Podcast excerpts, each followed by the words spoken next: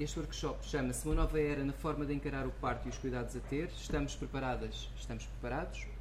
Vai ser apresentado pela Luísa Sotomayor, que é enfermeira obstetra e professora na Escola Superior de Enfermagem de Lisboa, e pela Ana Campos, que é ginecologista, feminista, ativista pela despenalização da interrupção voluntária da gravidez. Vamos começar com a Luísa Sotomayor. No final haverá um espaço de, para perguntas e intervenções sendo que temos de sair obrigatoriamente aqui da sala às 18. Está bem? Luísa. Está bem. Boa tarde a todos. Peço desculpa pela, pelo, pelo começo um bocadinho. Uh, temos falta a palavra. Uh, queria, queria, em primeiro lugar, dizer que é um prazer estar aqui e falar para pessoas que habitualmente não são as pessoas que nos escutam. Habitualmente eu falo para profissionais de saúde eu sou enfermeira parteira, trabalhei uh, muitos anos na maternidade à frente da Costa na sala de partos, uh, trabalhei também dois anos no hospital, uh, na sala de partos da maternidade do Hospital da Amadora, que são duas salas de partos com imenso movimento. Portanto, vi muita coisa, havia tanto trabalho que não dava para sedimentar bem o, que, o que ia acontecendo.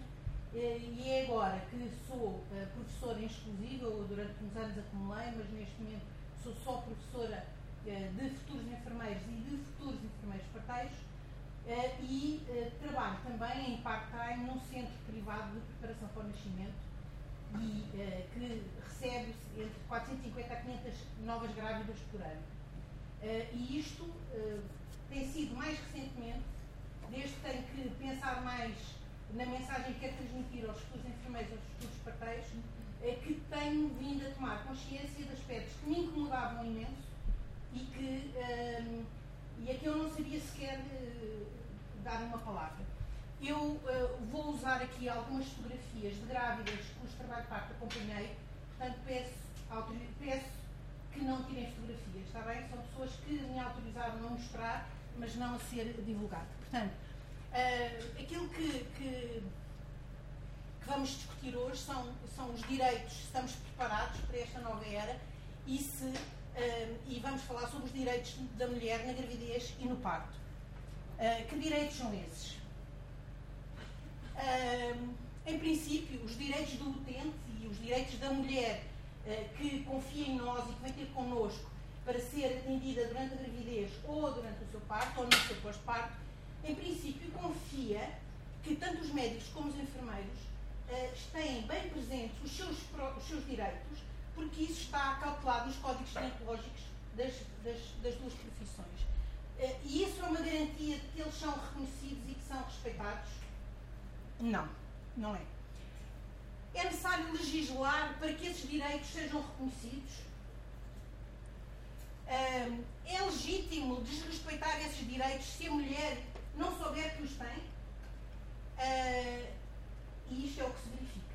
Se a mulher não os reivindicar, se a mulher não exigir o respeito pelos seus direitos, esses direitos é como se não existissem.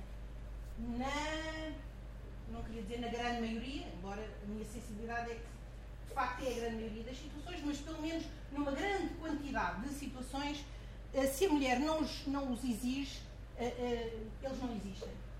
E os direitos são para respeitar sempre. Isto é, eu peço desculpa aqui se, se põe a hipótese sequer que uma enfermeira, parteira, uh, pode sugerir uh, que não sentir uma empatia, uma simpatia imediata pela pessoa a quem presta cuidados. É verdade, não sente. Às vezes não sente mesmo. Uh, e isso desculpa-me se eu não respeitar os seus direitos. Não vou responder a estas perguntas. Acho que estão respondidas por si. Um, este documento, que eu penso que é do vosso conhecimento, que uh, foi à discussão, uh, foi, uh, foi aprovado em 17 de julho deste, deste ano e que procede à segunda alteração da lei que, que, que, que diz respeito a estes direitos e estabelece estes princípios. Portanto, eu daqui para ali não consigo ver nada, mas pronto.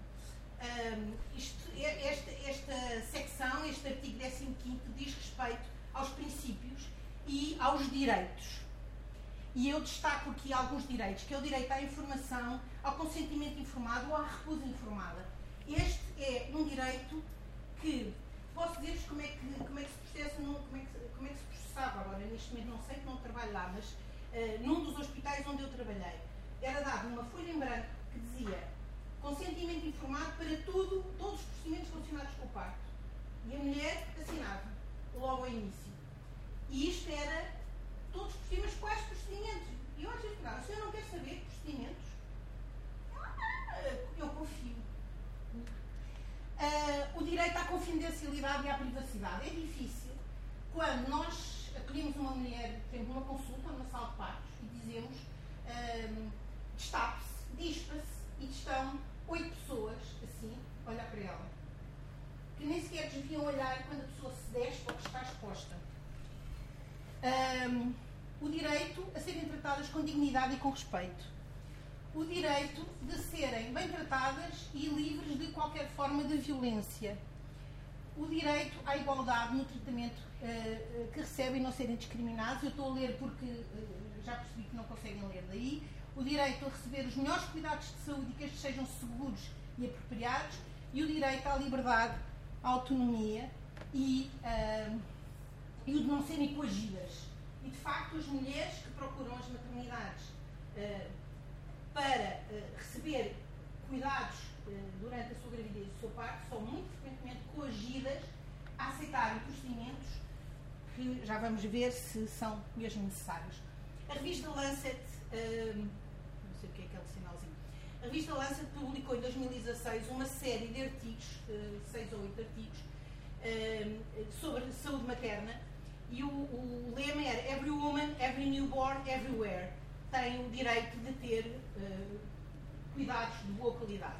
Um, e, uh, embora não houvesse, faz referência, num dos seus artigos, faz referência uh, aos Objetivos de Desenvolvimento do Milénio, que eu acho que, que eram até 2013, não foram alcançados, alguns, e, e, portanto, agora foi renovado o programa com outro nome e acho que é até 2030. Uh, eh, estes Objetivos de Desenvolvimento do Milénio não recomendavam, não faziam recomendações específicas sobre a, a, organização das unidades de saúde que atendem a gravidez e o parto, mas recomendavam implicitamente que se deveria assegurar uma elevada cobertura de profissionais competentes e bem treinados, capazes de lidar com a gravidez e parto de baixo risco, mas também capazes de prevenir, detectar e detectar precocemente e tratar ou referenciar adequadamente se surgissem complicações. E isto é muito difícil. Saber fazer, saber o que fazer quando tudo está a correr bem, nem é preciso fazer nada. Porque a coisa dá-se sozinha, por si própria, mas estar com atenção e perceber o que é que pode estar, que sinal é este, o que é que isto, o que é que, o que, é que isto pode significar, estar um passo à frente e atuar, detectar precocemente o agravamento do, do risco, é uma coisa muito importante. Os profissionais competentes e treinados são considerados fundamentais para providenciar cuidados durante o parto e elevada qualidade a cada mulher e cada recém-nascido e essa, eh, esse corpo de profissionais competentes é determinante para, para a qualificação da unidade de saúde. Estes profissionais têm que possuir a habilidade de comunicar de um modo carinhoso e respeitoso. Isto pode parecer assim um bocado, eh, ah, que fofinho, um modo carinhoso e respeitoso, mas é, é mesmo assim que, que os bons profissionais têm que comunicar com os clientes, com os utentes a quem prestam cuidados. Têm, para disso, ter os conhecimentos científicos e as competências técnicas que permitem providenciar cuidados adequados e em tempo útil. Uh, nestes, uh, nestes artigos são revelados uh, revisões sistemáticas da literatura sobre esta temática que, têm, que revelam desrespeito substancial, situações de abuso e baixos níveis de competência em várias áreas. Um dos artigos desta Maternal Health Series é muito interessante porque traz uh, dois conceitos que são muito, muito esclarecedores, que são o too little too late e o too much too soon. O too little too late diz respeito a cuidados que são prestados em situação de recursos insuficientes, abaixo dos estándares da evidência científica e que são atrasados deliberadamente ou são prestados tardiamente.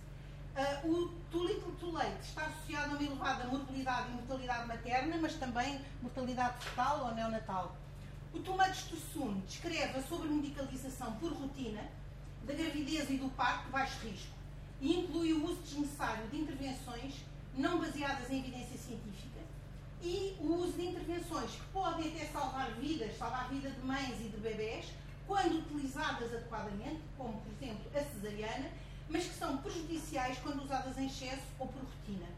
O too much too causa dano, aumenta os custos em saúde e frequentemente está ligado ao desrespeito e ao abuso.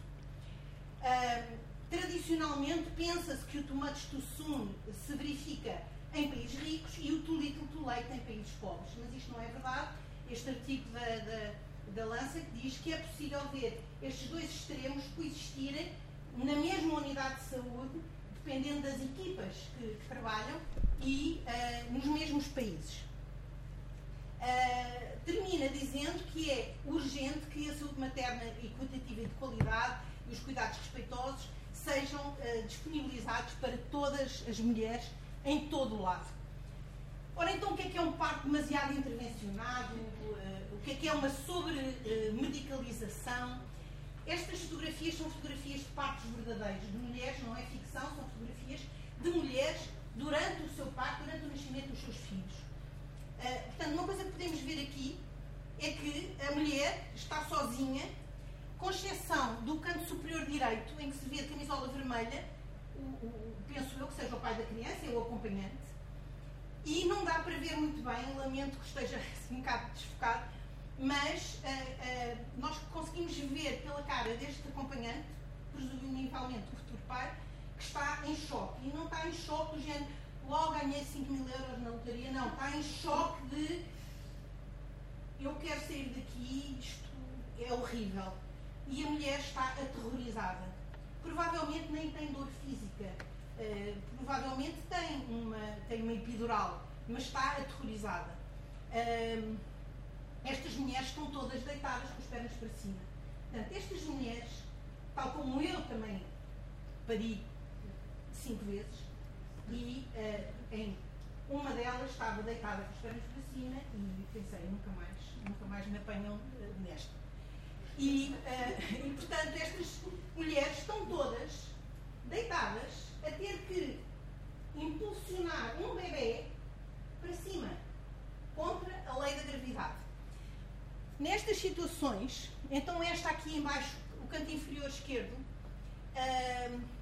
um dos futuros pais com quem eu fez a preparação para o parto comigo, viu esta fotografia e até chorou, porque ele disse, esta fotografia é horrorosa, porque esta mulher parece um touro que vai ser pegado de caras por uma equipa enorme que, que estão todos do lado de lá, estão todos contra ela um ambiente uh, demasiado intervencionado, um, um, parto demasiado intervencionado, revela desrespeito pelo conforto da parturiente, pela vantagem da gravidade, que é uma vantagem que não fomos nós que inventámos, ela existe e não usamos. Um, um desrespeito pela privacidade e intimidade da parturiente e do seu acompanhante e um desrespeito pelas boas práticas. Nos duas, nos dois, nas duas fotografias do lado direito, uh, estamos a ver uh, ser feita uma manobra que é uh, prejudicial, causa dano e é a evidência científica prova que não se deve ser feita, está desaconselhada por todas as entidades que têm alguma palavra a dizer que são credíveis na área da obstetrícia mundial e, no entanto, continua, continua esta manobra a ser feita todos os dias nas maternidades. Estas fotografias, uma delas não, as outras sim. Sim. Qual é a manobra desaconselhada? É a manobra de Cristela, ou Cristela, não sei como é que diz, Cristela, que é a manobra de fazer uma pressão no fundo útero, às vezes com todo o peso, às vezes até se trepa para cima de uma cadeira, e todo o peso exercido no fundo útero para obrigar o bebê a sair, porque não, não sai por qualquer razão, provavelmente a mulher está esgotada e os seus esforços não são bem sucedidos. E esta manobra.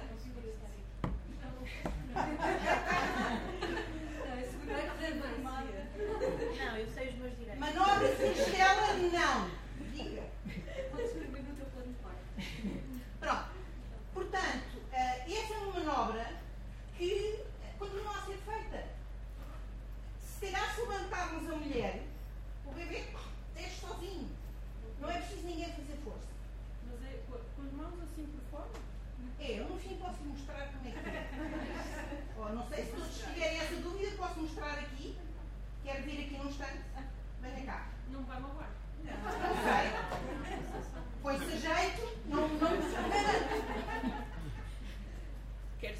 dizer aquilo que não devem fazer. Sim. Então vamos partir do Não princípio deve que está em fazer. trabalho de parto e que o seu útero, o fundo do útero, está aqui, que a dilatação está completa e está tudo lá de lá à espera que o seu bebê deixe e ele não deixe por qualquer razão. E várias maneiras, que é, uma das maneiras, lembra-se da Alice Igreja? A Alice Igreja metia a mão, agarrava o lençol e puxava o lençol. Portanto, ela não fazia força, mas ao puxar o lençol, o antebraço dela, e isto ainda era menos mal, porque era um- uma barreira fazer força. A outra maneira é assim, com um punho, eu pressionar o fundo do seu útero com toda a força, não vou fazer, nem pedir autorização para mexer no seu corpo. mas daqui faz força suficiente para chegar ao outro? O útero está aqui! Isto é o útero! Sim. Se estiver no- em trabalho de parto, o útero está aqui! O útero está aqui. Sim. Obrigada. O ambiente de um ambiente excessivamente medicalizado que recebe o bebê também é um ambiente ex- extraordinariamente ai, estou perra, peço desculpa. Eh, extraordinariamente traumático. Uma das coisas que eu aprendi recentemente é que como é que nós temos maneira de olhar para um determinado anima- animal e calcular a sua posição na cadeia alimentar pela colocação dos ossos no crânio, dos olhos no crânio. E nós conseguimos perceber que estamos no topo da cadeia alimentar, temos olhos de predador localizados em frente. Não temos olhos de presa, que estão localizados nas faces laterais e que podem ver em todas as direções e perceber se estão, eh, se poderão ser atacados pelos cortes. Nós somos predadores.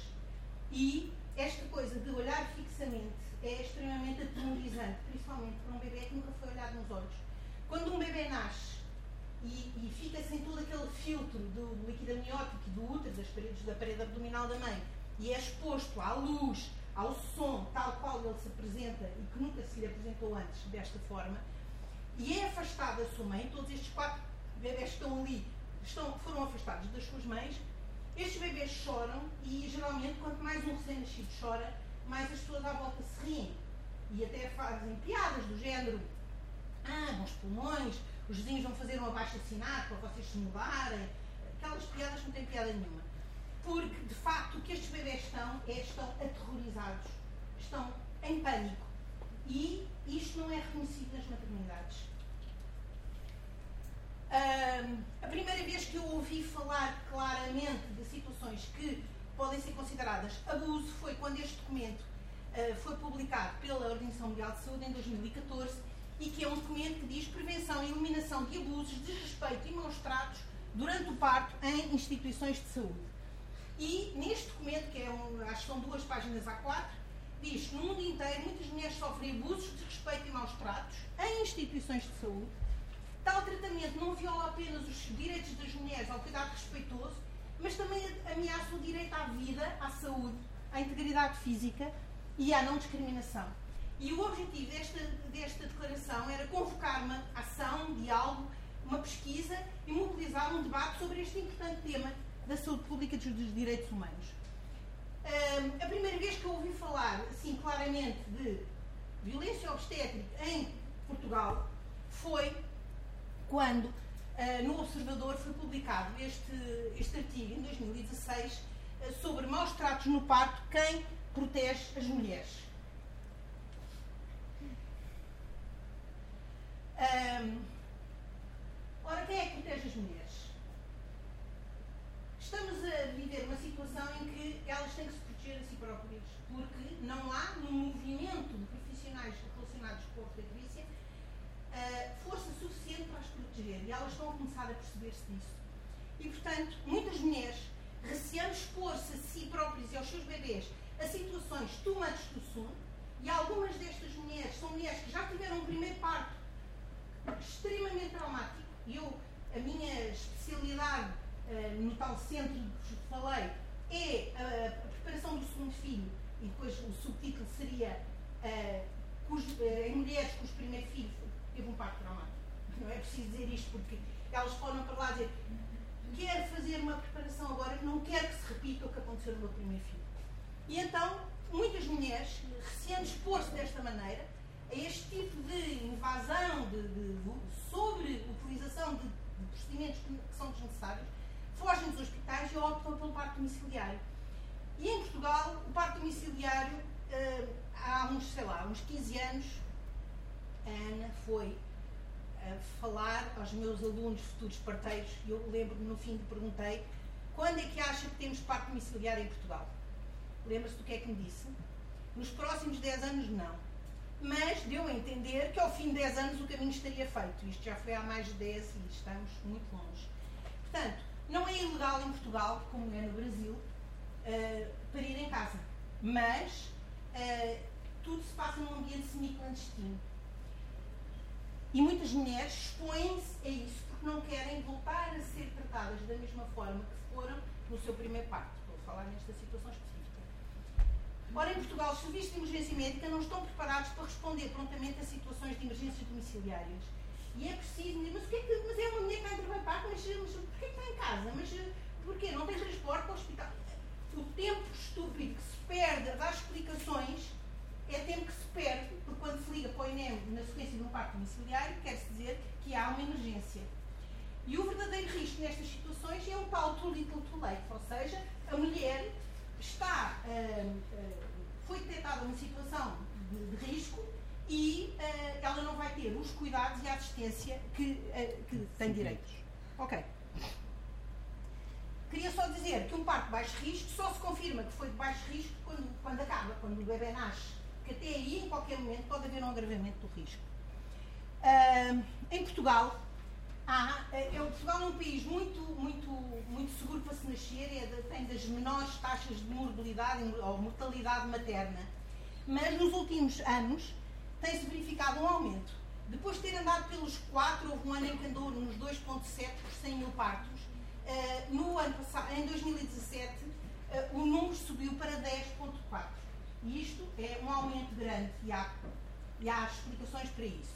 Mas eu já ouvi dizer dos médicos, principalmente dos médicos, que são contra este direito das mulheres de terem uma palavra a dizer sobre o seu parto, dizer isto tem a ver com essas malucas que andam com os planos de parto na mão. E isto, claro, aumenta a taxa de mortalidade, que nós tivemos tanto cuidado em baixar, isto é impensável. É impensável que as mulheres que defendam exijam respeito pelos seus direitos que, uh, que sejam responsáveis pela mortalidade. Uh, qual é a importância da fisiologia da mulher durante o trabalho de parto? Todas estas mulheres são fotografias reais. Aquela do, da, piscina, por acaso não utilizei a que tenho, mas tirei, é a única que tirei da internet. Um, há respeito pela fisiologia da mulher. A mulher em trabalho de parto produz um coquetel de hormonas que são semelhantes às hormonas que ela produz quando está a fazer amor com a pessoa por quem está apaixonada. E um médico falava disto, o Cocktail of the Hormones of Love, ele dizia também, todos nós devíamos perguntar a uma mulher, quando está em trabalho de parto, dizer, olha, é aqui que vai nascer o seu bebê, imagina-se a fazer amor com a pessoa por quem está apaixonado, e a pessoa diz, ah, não está bom da cabeça, com certeza, quer dizer, porta aberta, gente a entrar e a sair, de repente 15 pessoas no quarto, você acha que não há a mínima possibilidade de rolar o clima. Então também não devia aceitar parir nessa sala e, portanto, esta noção de que a mulher produz um coquetel de hormonas necessárias ao desenrolar do processo e que se nós bloquearmos esse fluxo dessas hormonas, o parto, o parto fica parado, esse, esse conhecimento é, é, é, é, real. Portanto, há um respeito pelo conforto da parturiente, pela privacidade e intimidade, utilizamos a gravidade a nosso favor e temos em consideração a resposta psicológica da mulher parturiente. Então, para além do respeito pela fisiologia, temos de ter eh, respeito pela psicologia da mulher parturiente. E então, como é que a mulher parturiente, eh, o que é que vai na cabeça dela? Quando ela chega ao hospital para ter um, um bebê, a maior parte das vezes ela é submetida a uma série de procedimentos que, eh, que são estipulados pelas pessoas que consideram o parto como um evento meramente biológico, como se fosse uma cirurgia. Há um conjunto de técnicas que são consideradas adequadas, determinados procedimentos, que decorrem num ambiente despersonalizado e de forma igual para todas as mulheres. E os hospitais gostam muito de mostrar estas fotografias das suas salas de partos com esta exibição gratuita de tecnologia, convencido que isto reforça a confiança que a mulher vai sentir ao ter o seu bebê naquela sala. Pelo contrário, esta exibição de tecnologia desperta nela um medo, um, um, medo a nível celular e e entra em modo fight or flight, ou seja, prepara-se para fugir, para se salvar e para salvar o seu bebê. O parto deve ser, ao invés, considerado como, como um processo psicológico e social que tem uma enorme carga emocional e que tem um significado intenso. Durante o parto há uma transição de papéis e o parto deve ser a expressão da personalidade do casal. Uh, consequências do não respeito que eu tenho estado a mencionar. Uh, o contributo é um contributo seguro para um estado emocional depressivo no pós-parto, com muitas dificuldades na vinculação ao recém-nascido, com potenciais consequências para o resto da vida daquela mãe e daquele bebê. E essa tem sido a minha experiência no tal centro de apoio ao, ao nascimento, em que nós temos muitas mulheres a manifestar síndromes de stress pós-traumático, com o pacote completo, com alucinações, com, com a necessidade de intervenção e medicação eh, psiquiátrica, com eh, necessidade de acompanhamento psicoterapêutico. Isto tem elevadíssimos custos económicos, sociais, familiares. Uma solução, a frequência dos cursos de preparação para o nascimento, por parte das mulheres, e a elaboração de um plano de parto. E isto também está contemplado naquele uh, documento que vos apresentei há pouco. Deve-se perguntar às mulheres o que querem, como querem, prestar toda a informação, repetir as vezes forem precisas, dizer à mulher, escreva num plano aquilo que lhe parece que, vai, que são as suas preferências, mas não tenha medo. Nós todos exigimos aquela mentalidade ou está satisfeito ou devolverem o seu dinheiro, mas não, exige, não, não, não, não uh, permitimos isso às mulheres. Ah, não queria epidural, ah, agora quer, pois agora não vai ter. Pois, minha amiga, isso, para que é que trouxe um plano de parto? isto não pode ser, a mulher tem o direito de mudar de opinião. Portanto, isto também está, a elaboração do plano de parto também está previsto no tal uh, documento, ainda no artigo 15. Portanto, uh, aqui também não vou ler, mas e vocês também não conseguem ler, lamento, mas podem buscar o documento e logo veem. Uh, diz o que é que o que é que se deve fazer para ajudar uma pessoa a elaborar o seu plano de parto que é ter um diálogo, um diálogo construtivo e ajudar a dar toda a informação. Vou terminar. Ah, ali, mais uma vez, era mesmo necessário legislar sobre isto. Eu acho que isto é, é tão óbvio que é chocante pensar que isto tem que ser discutido e legislado. Este é o meu último diapositivo. Esta é a minha sobrinha afilhada, Mafalda, no dia do parto do seu primeiro filho. Ela teve o terceiro filho, teve uma, uma filha há, há um mês. Ela esteve comigo até à dilatação completa, em casa. E do segundo filho também, e do terceiro só não, não teve, porque teve o bebê no carro, na A8, a caminho de Lisboa. E correu tudo bem, e telefonou no minuto em que o bebê saiu de dentro dela. Ainda ontem falei com ela sobre isso e ela disse-me, ainda não lhe tinha dito como foi útil a conversa que tive consigo. Porque quando ela me ligou eu tinha falado com ela há dois minutos e disse ligue para o seu obstetra a dizer que vai a caminho. E logo a seguir liga-me o marido dela. E quando eu atendo, ouço. E eu sinceramente o que pensei foi shit. Foi literalmente o que eu pensei. Depois pensei, não, nós muitas vezes fazemos poker face, a coisa às vezes desenrolar-se de uma forma complicada à nossa frente e nós ali.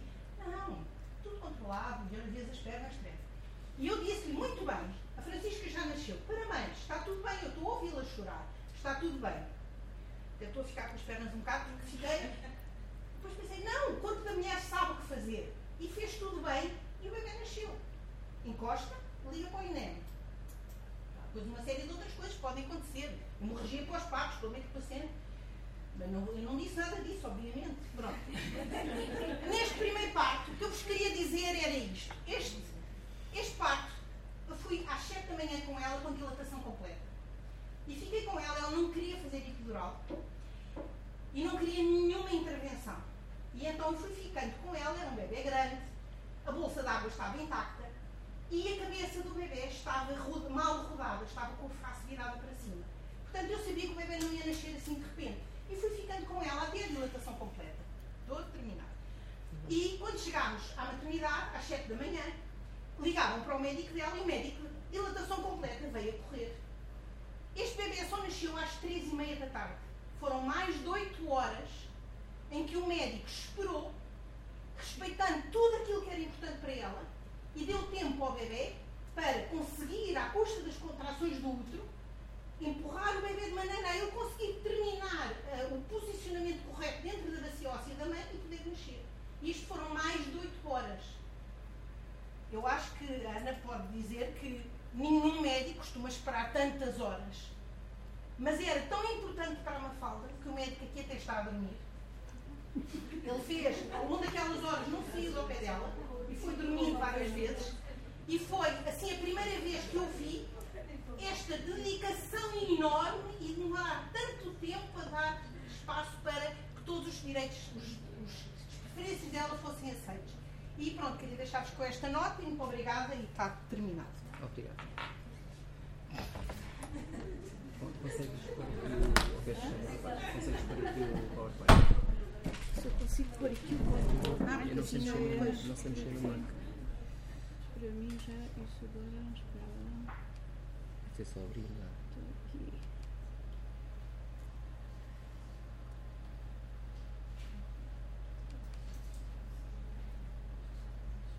Deve ser. Por... Ah, deve ser. Está feito. Ora bem, portanto, hum, a primeira imagem é uma imagem uh, satírica de um livro uh, de, do século, de parte, segunda parte do século XVII e que uh, se intitulava A Man Midwife. Um, tanto como vocês veem, do lado da direita temos uma midwife, uma parteira, que tem como recursos uh, uma garrafa que ela vai queimar ali numa, numa lareira ou numa coisa, numa coisa quente, e à esquerda temos o médico com aquela parafernália de medicação. Isto foi a mudança do paradigma do parto, que era até aí uma coisa de mulheres com mulheres, para ser a mudança para uma uh, situação de mulheres para os homens. Uh, o advento e o, a, a, evolução da biologia, dos conhecimentos sobre a fertilidade, uh, a melhoria do atendimento também, a possibilidade de ir a, a hospitais, que entretanto começou a, começaram a surgir nos séculos XVIII, XIX, vieram uh, trazer uh, uma mudança deste paradigma e às midwives ficaram reservados papéis secundários, portanto, ou o atendimento à grande parte da população, na realidade, que era a população de baixos recursos.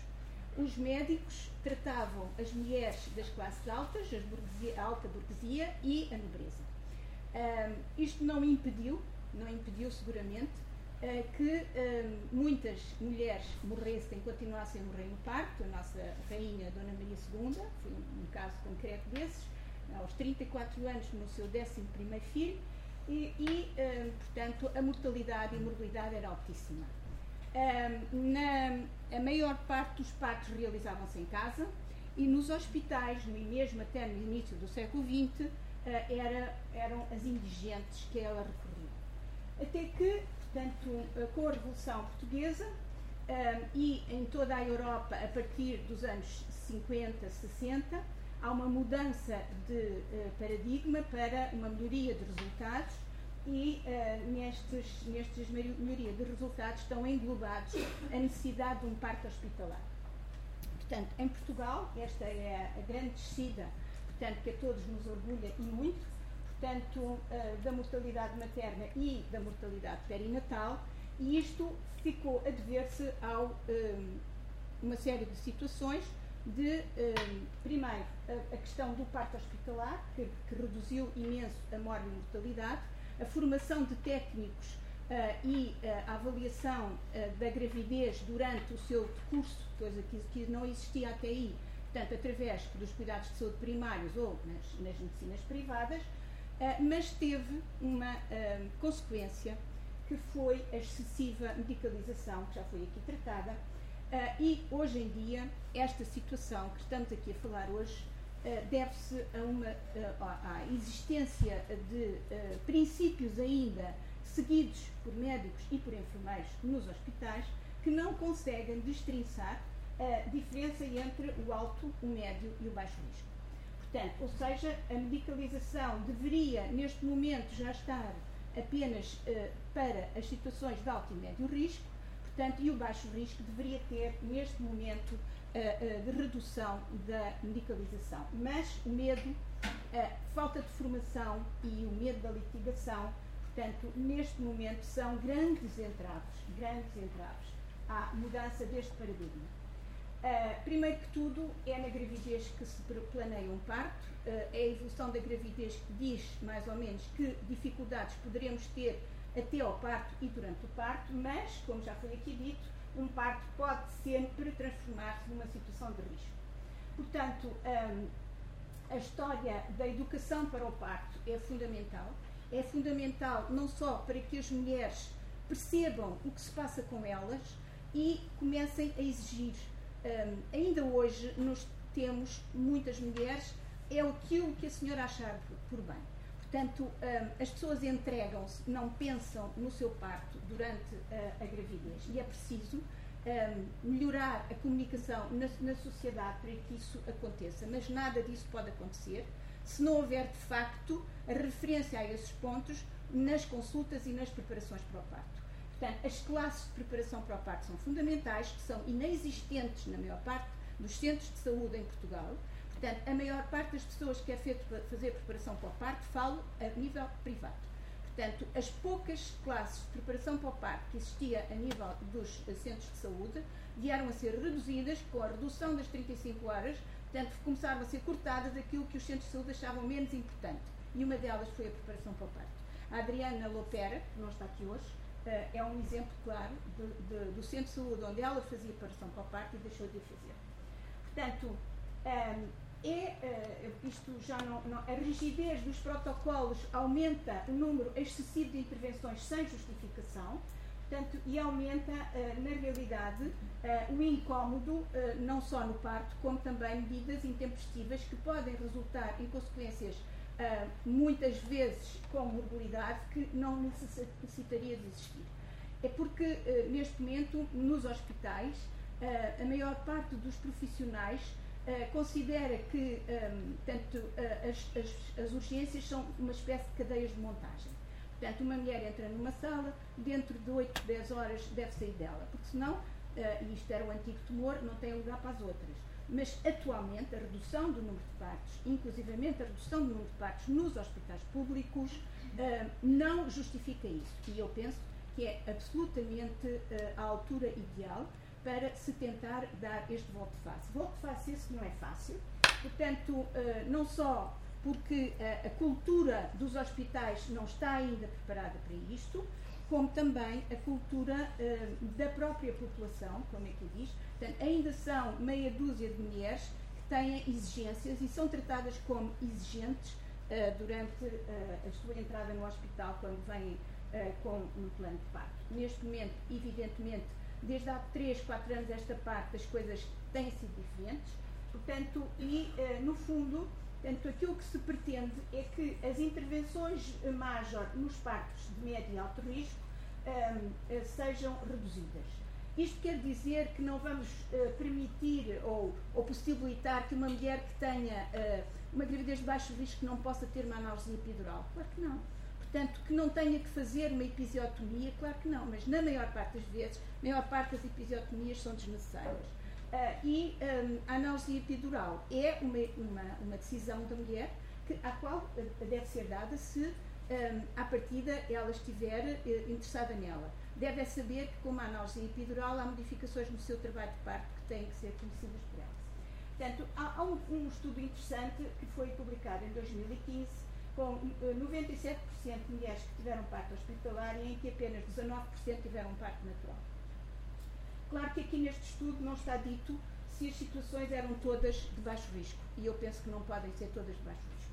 Uh, porque a taxa de cesarianas é muito alta, portanto é 33, é o global nos hospitais públicos, sabendo que a partida nos privados é 66, portanto, uh, mas a elevada taxa de episiotomia é, portanto, mostra de, daquilo que se faz ainda hoje, e 47% de, partos vaginais com, com, com intervenção é muito. Quer dizer que as pessoas não sabem esperar. Portanto, ou que medicalizam a situação, portanto, para, um, à partida, um, necessitar de algum apoio a certa altura, porque a mulher está esgotada. As propostas Primeiro, já foi dito isto, portanto, promover o respeito pelos direitos humanos e considerar outros modelos de assistência ao nascimento para mulheres de baixo risco. Uh, e fazer diálogos uh, entre os vários uh, objetivos e, e, pontos do, do, Serviço Nacional de Saúde. Há questões fundamentais aqui que têm que ser vistas. Portanto, quando aqui foi dito sobre a questão da. da os, os, hospitais estão preparados, existem salas amigáveis nos hospitais para partos amigáveis? Não existem mas podem ser criadas. Podem ser criadas como basta desativar duas salas das uh, seis ou sete uh, salas de parto que os hospitais têm. Se as desativarem e fizerem salas amigáveis, ficam com dois sítios para as mulheres terem possibilidade de ter um parto sem de baixo risco. é preciso escolher as mulheres para ali vão, como é evidente, sabendo à partida que os hospitais públicos hoje em dia, e isto é um outro problema que os, as, as pessoas que, que irão lutar agora por este uh, objetivo, um, os hospitais públicos têm neste momento o ónus uh, de terem todas as situações de alto risco que é possível existir. Uhum. Portanto, as complicações todas da idade, da, da, da, das doenças maternas, etc., e o envio dos privados para o público daquilo que eles não estão interessados em tratar, faz com que cheguem aos hospitais públicos um número excessivo de situações de alto e médio risco. Portanto, o baixo risco é claramente minoritário atualmente nos hospitais públicos e é preciso ganhá-lo. Pelo menos ganhar à, conta eh, de mulheres que não estão satisfeitas nos privados, porque os privados são tão medicalizadores como os públicos, e também aquelas que têm parte no domicílio e que, se houvesse um atendimento amigável nos hospitais, poderiam uh, recorrer. A legislação tem mudado a, última legislação que aqui está, de 17 de julho, é esta, que, que, que a enfermeira Luísa já falou, mas, na verdade, a partir eh, da, da, da realização de cursos de, de, 2017, que a importância uh, é sentida na, na legislação uh, da necessidade de cursos de preparação para o parto e até planos de parto, que é um dos aspectos que, à partida, está no compromisso desta lei que foi votada agora e que eu sei que a Direção-Geral de Saúde está a levantar, a levar a sério. Um outro aspecto muito importante é a elaboração de inquéritos de satisfação. Em Portugal nós não temos inquéritos de satisfação em relação ao parto.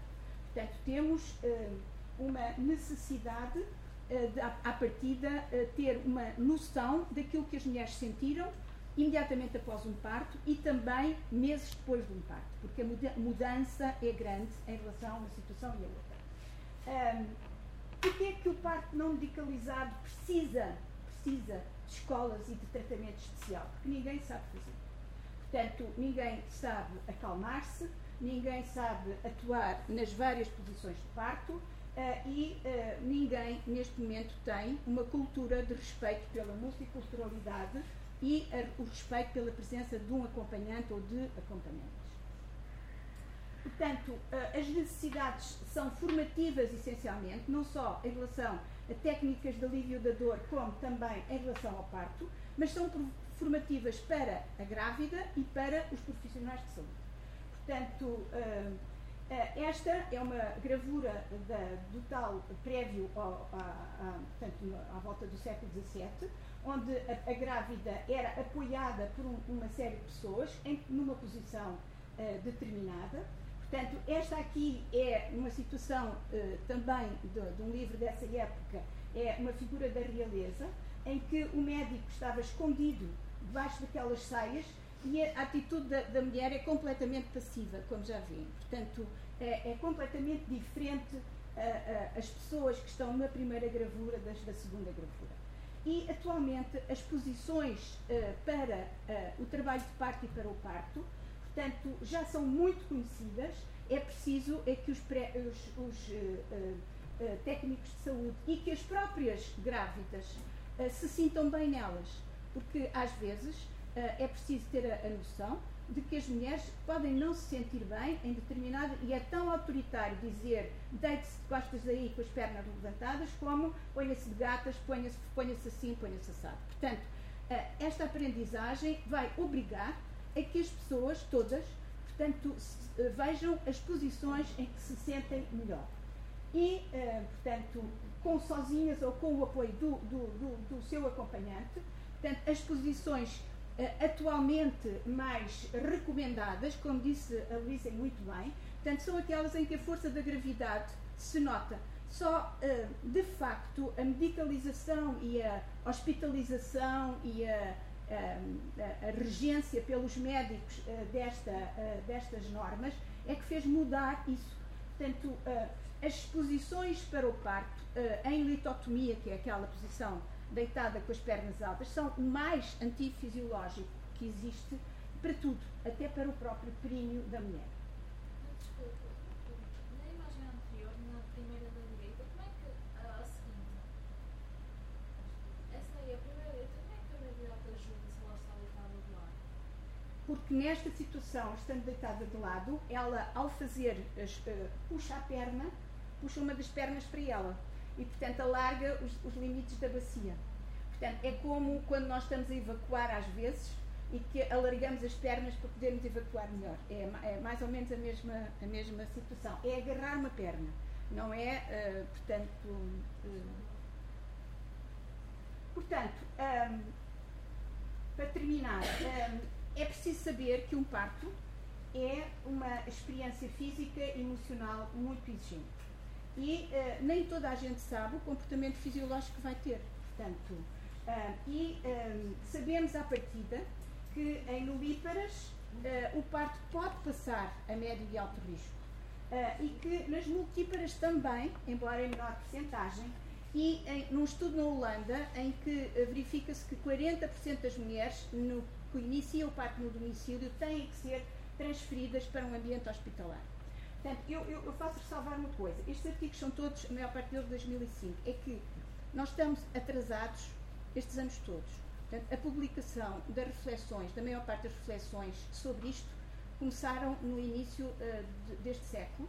Portanto, e até 2010, a maior parte dos estudos foram feitos. Uh, neste momento, é uma espécie de repetição e em Portugal, infelizmente, estamos bastante atrasados. Portanto, um, qual é o grau de satisfação que as mulheres podem ter com a sua experiência vivida uh, no parto? Primeiro, as primeiras questões, por situações médicas inesperadas, ou seja, aquilo que planeavam não se conseguiu concretizar e de repente tem que ir fazer uma cesariana. Portanto, depois o tipo de parto instrumental. Portanto, o relacionamento pessoal, a sua, a sua situação pessoal. Portanto, a dor, a maneira como ela consegue lidar com a dor, durante uh, o trabalho de parto e, sobretudo, a perda do seu controle pessoal. Portanto, a dor que tem após o parto e a falta de apoio dos cuidadores, quer durante, quer após o parto. Em último, mas não, não o menos importante, a situação dos problemas com a criança, que muitas vezes marcam, à partida, como primeiro ponto, uh, a situação. Um, e, e dentre estes quatro fatores, apoio profissionais, preparação para o parto, nível de educação ou emprego, o mais importante no recurso imediato é o apoio dos profissionais. Nem uh, a, a, mesma preparação para o parto, portanto, fica secundarizada pela maneira como a mulher recebe apoio dos profissionais. Se for positivo, ótimo, se for negativo, péssimo. Portanto, então, para terminar, qual será então o parto ideal? Uh, é aquele que pode e deve ser adaptado a cada situação, de acordo com os desejos da mulher, a sua aceitação de modificação de planos, uh, o respeito pela sua individualidade, a participação nas decisões, mas nem sempre aquilo que se pode planear pode ser a realidade. Portanto, às vezes, esta imagem bíblica dá-nos uma grande ideia do que poderia ser um parto. Pode subscrever este Mais Esquerda no iTunes, no Spotify ou na sua aplicação de podcast. O mesmo acontece com os outros podcasts do Esquerda.net, como Alta Voz, com leituras longas de artigos, Os Cantos da Casa, com o melhor da música portuguesa, o Convocar a História, um podcast de Fernando Rosas com convidados diferentes todas as semanas, ou ainda o 4 e 20, o podcast quinzenal da atualidade canábica.